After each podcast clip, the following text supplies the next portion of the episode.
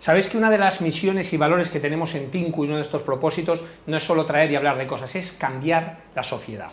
Pues bien, yo ahora os voy a presentar una de las personas que yo considero que más ha influido en la sociedad española por diferentes motivos. Se trata de Juanma Romero, lleva 30 años en televisión española y presidiendo y dirigiendo uno de los programas que a mí me parece que más han aportado, se llama Emprende. Tiene la friolera de 53 premios reconocidos. Acaba, me acaba de contar Juanma, además, que le acaba, eh, va a sacar la 11, el primer cupón de la 11 dedicado a un programa de televisión y además ha creado ahora una empresa y un libro que se llama Afte Visible, que además lo tenemos aquí, que hoy en primicia nos lo va a contar, bueno, en primicia, seguro que ya lo ha contado en varios sitios, pero aquí en Tinku Televisión vamos a hablar de eso. ¿Qué tal, Juanma? Muy bien, bueno, en realidad es el, dedicado, lo de la 11 es al primer programa informativo, no de televisión, ah. que ha habido un programa eh, de televisión, que es un concurso al que se le ha dado por su 25 aniversario, pero programa informativo, que es un sector que concita siempre eh, rencillas, porque si no te dice uno que manipulas, te lo dice otro, pues es al primero y yo creo que va a ser al último, porque nosotros no concitamos y se nos considera un ejemplo de objetividad y no damos eh, que hablar ni por un lado y por otro. O sea, que eso sí habría que aclararlo en cuanto... La otra se me ha ido ya la pregunta, no, yo lo primero empezar a decir que, además, yo eh, hago mucho hincapié tenemos unas de las mejores universidades del mundo aquí, las universidades en España son muy... y formamos para ser ingenieros, abogados, directivos y todo, pero no tenemos ese mindset que tienen los americanos que forman mucho para ser empresarios. Y tú tienes un programa que llevas muchos años haciendo una labor divulgativa y de verdad, que se llama Emprende, que allí va mucha gente. Entonces lo primero que te, que te, que te digo es, en toda esta experiencia, ¿qué recomendación le darías a los que quieren ser empresarios? Porque tú has visto empresas todas. Pues que tiren para adelante y sobre todo que trabajen, trabajen y trabajen, que esto, que no esperen las subvenciones del gobierno, ni de este, ni del anterior, ni del próximo, que se le ocurren ellos y que es que, claro, hay veces que te viene un emprendedor y dice, sí, yo quiero emprender, voy a ver cuánto me dan. No, hombre, no, así no se puede emprender. Si tú tienes una idea de emprender, voy a montar un bar, a ver si me dan medio millón y lo monto. Esto no, es, aquí esto no funciona así. O sea, tú búscate las habichuelas y si te dan una subvención o te dan una ayuda, pero yo creo que lo que puede hacer el gobierno, este, el anterior y el siguiente, es no poner eh, palos en las ruedas del carro y con eso nos apañamos. Sí, sí, señor, porque de hecho ponen mucho. es que me encanta lo que dices, porque además es cierto, mucha gente cree que para montar una empresa hace falta una subvención, lo que hace falta es una buena idea, y si tienes una buena idea, hay gente que te da dinero. Hablabas de Amancio Ortega, yo no creo que a Amancio Ortega le diesen nada, empezó a coser batas en su tienda de Zucca ahí en La Coruña, imagino que fue, y, ahí empezó y bueno, pues empezó a crecer y a crecer, pero no creo que le diesen subvenciones. Y hoy da de comer a más de 100.000 familias y además impacta en el Producto Interior Bruto por toda la, import, o sea, por toda la exportación perdona, que, hace. Sin duda es, es un, ejemplo. Y tiene una fundación que da dinero, como ha ocurrido ahora con el terremoto, donde ha dado 3 millones de, euros y ha donado 500.000 abrigos, creo que ha sido. sí, desde luego necesitamos muchos más como ellos. Y de todos esos programas de toda la gente que ha ido, ¿qué, qué, recuerdas de empresas que te hayan llamado la atención, eh, emprendimientos que hayas dicho, estos han pasado por aquí, qué buena idea? Pues eh, recuerdo sobre todo los que han creado empleo. A mí, mm, a mí un emprendedor que monta una empresa en su casa con su ordenador y gana 3 millones de euros al año para él solito, digo, vale, chato, me encanta tu idea, cuéntasela a otro que a mí no me interesa. A mí otro que crea 10 empleos con esfuerzo, sin esfuerzo, pero crea 10 empleos, pienso, son 10 familias que tienen para dar de comer a sus hijos, para meterle un filete en la nevera, para comprarle los libros, para las extraescolares o para lo que sea. Ese sí me interesa, porque está mm. creando empleo. El otro está muy bien, cómprate un yate, cómprate lo que te dé la gana, que estás en tu, en tu derecho, o sea, que yo te alabo el gusto, pero yo no me interesa ser emprendedor. Además, quien genera empleo en España son las pymes, eso lo sabes. Efectivamente, el 98 creo que es por ciento, o sea, que es que son las que generan empleo. Bueno, eso es lo que es números. El número eran como casi 10 millones de personas y cuatro las grandes, porque las grandes al final, y yo siempre lo digo, o sea, oye, que están ahí también, y hacen falta, pero solo veis de poder, la mayoría, otras no, otras compiten, pero otras, bueno, tienen acopado el, mercado. Oye, y esto de Afte Visible, cuéntamelo, porque yo sé que tú, después de, porque además, yo siempre le digo a la gente, mira, no te que los hechos, 30 años en televisión española, eso, eso es un, tú sabes comunicar y sabes de comunicarlo. Entonces, como sabes tanto de comunicación, ¿qué nos cuentas en tu libro? Hazte visible, cuéntame. Bueno, pues yo en el libro, fíjate, yo aquí lo que te enseño son herramientas, técnicas y trucos para ser noticia. Yo he estado, digamos, a los dos lados de la frontera. En el lado claro, que es donde estoy ahora, y en el lado oscuro. Digamos, o sea, como la gran galaxia. El lado oscuro es, bueno, pues cuando tú eres eh, periodista, estás en una agencia de comunicación y tienes que conseguir que otro periodista publique la información de tu cliente. Yo recibo como unos 200 eh, emails todos los días. Esto es algo que es imposible de gestionar. Piensa que leer un email y contestarle contestar ese email pueden ser tres minutos al día. 200 emails son seis horas. Si le dedico seis horas, pues no puedo hacer otra cosa. Son siete horas laborales, se supone que todo el mundo tenemos nuestros derechos, pues se ha acabado. Pero tú piensas, eh, periodistas que reciben 50, o periodistas que reciben 1000 o 2000. Yo conozco redactores jefes de periódicos que me dicen directamente, Juanma, yo no abro el email. No lo abren, es que es inmanejable. O sea, aquello lo tienen absolutamente petado. Y entonces eh, cuando quieres comunicarte con ellos, tienes que hacerlo por WhatsApp, pero va a llegar un momento que el WhatsApp tampoco lo van a abrir porque es inmanejable. Y entonces hay que buscarlo. ¿Qué hacemos? ¿Qué enseño yo en Hazte Visible? Yo enseño a que el periodista vea tu email y se fije en él, en tu nota de prensa.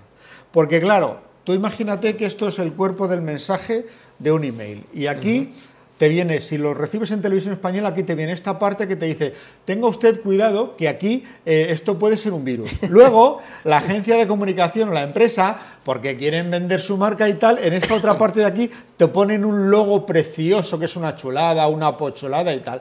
Y luego aquí te ponen, estimado periodista, somos de la agencia tal, tal y tal y tal, tal. Y bueno, siguen escribiendo por aquí. Y luego aquí ya te cuentan de qué va la noticia. Evidentemente, ahí no llegas. Pero es que ni harto vino. Es que no puedes.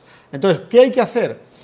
Tiene que hacerte la noticia daño en los ojos hasta hacerte sangrar. O sea, Aquí, si no te conocen, no existes, ahí tiene que ir el titular, teniendo en cuenta que aquí en televisión española te viene la, eh, la leyenda de que puede ser un virus y en las grandes empresas, supongo que en el resto también. eso la agencia de comunicación tiene que saberlo, pues aquí tiene que venir el titular para que yo me lo encuentre. ¿Por qué? Porque cada periodista somos de nuestro padre y nuestra madre. ¿Qué significa eso? Que yo no tengo la costumbre de leer el asunto de los emails, porque no la tengo, porque no la tengo. Entonces yo leo el cuerpo del mensaje. Si el cuerpo no me llama la atención, lo borro. Habrá otros periodistas que lean el asunto, con lo cual tú te vas directamente al asunto y lo lees, que te interesa bien y que no, no. ¿Qué significa esto? Que hay que cuidar tanto el asunto como el cuerpo. Y luego, claro, no me digas eso de, estimado periodista, te adjunto una nota de prensa porque la va a leer tu tía. No lo voy a abrir, Pónmelo fácil, se trata de ponérselo fácil al periodista, no de hacer nuestro trabajo, pero pónmelo fácil para que yo lo lea. Tú piensas 200 emails, ahora piensa el pobre compañero que tiene mil. Yo, claro, cuando nos reunimos alguno me dice, no, yo recibo 2.000 emails todos los días, tomando una cerveza y, dice, y me los leo todos. Claro, no, no, tiene. me recuerda al proceso de selección del currículum cuando te llevan al Headhunter, que te mandan un mail, una carta de presentación, un texto así, el currículum, y le digo, escucha, te van a dedicar 20 segundos. O sea, y la gente piensa que eso es ser maleducado. No, no, es que tienes que ir al grano, tío. Y claro, es un ejemplo. Además, me encanta que lo cuentes, porque los teóricos dirán, no, tienes que hacer un cuerpo de mensaje o no sé cuánto, y luego no vale para nada. Tienes dos segundos, dos segundos como mucho para captar mi atención. Mi atención o la de, cualquier compañero. Esto no es que seamos chulitos ni que seamos Es que tenemos que gestionar nuestro tiempo y tiene que pensar que somos seres humanos y tenemos derecho a hacer bien nuestro trabajo. Yo no me puedo pasar cinco horas leyendo emails. Es que es imposible. ¿Entiendes? Y además luego a veces eh, son tan desconsiderados que te lo mandan por triplicado. O te mandan un email y a los dos días te mandan, oye, te mando esto para ver si leíste mi email. Pero vamos a ver. Sí, sí, claro, es que la, pero la práctica es que me encanta, porque al final una cosa es la teoría. Claro. y además, mira, volviendo a lo que del chat GPT, seguro que alguno dirá de no, una carta larga, presentación, quién soy. No Yo digo que no me saluden, que a mí no me importa, que yo no le voy a considerar maleducado. Mira, a mí me han hecho más de mil entrevistas en la radio en dos años de una en una, hace ya tiempo.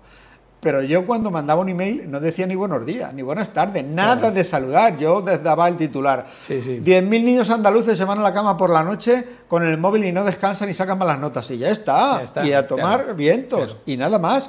¿Qué es lo que quería el periodista? No quería que le dijese, estimado compañero, ¿qué tal has pasado la noche? ¿Has descansado? ¿Tienes perrito y tu perrito ha descansado? ¿Le has sacado a pasear?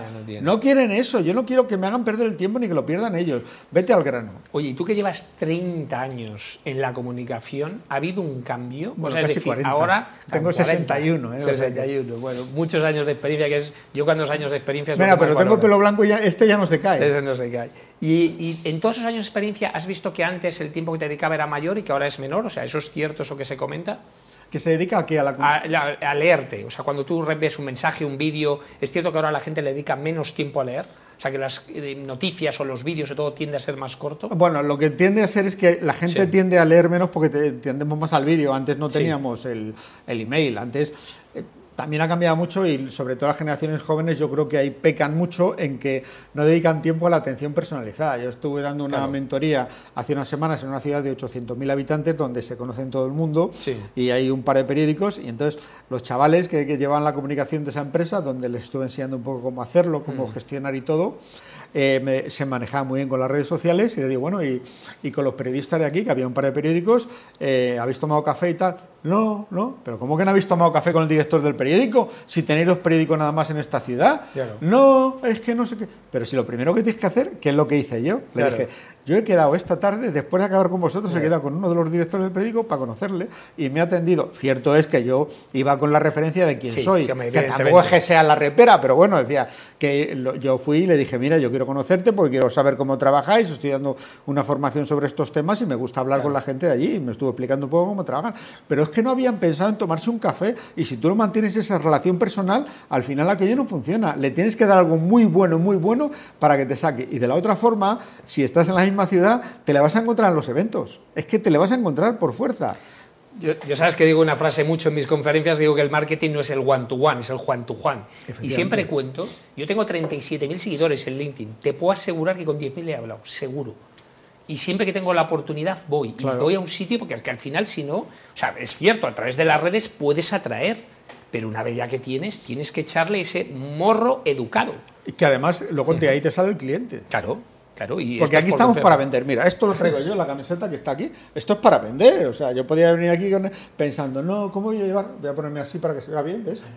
Claro, yo podía, no, ¿cómo voy a ir aquí? Un tío ya de 61 años, que no sé qué, tío ya que van a decir que no señor aquí se viene a vender claro bueno es que es la, figura de vendedor parece es mala parece que es, malo. A mí me encanta vender. Yo soy muy buen vendedor. No sé si vendo mucho o poco pero me encanta. O sea quiero decir buen vendedor porque me gusta. Datos. Yo conozco tus datos conozco tus clientes conozco la gente que te contrata y eres muy bueno no de los mejores y además visionario. me gusta. A mí es que me gusta. O sea yo disfruto no, lo que va a ser es un visionario, porque yo recuerdo que además estuviste para ser presidente de televisión y recuerdo en esos vídeos que contabas que la televisión iba a cambiar y todos los otros que se presentaban con todo mi cariño y respeto no lo veían. Tú sí veías ese cambio.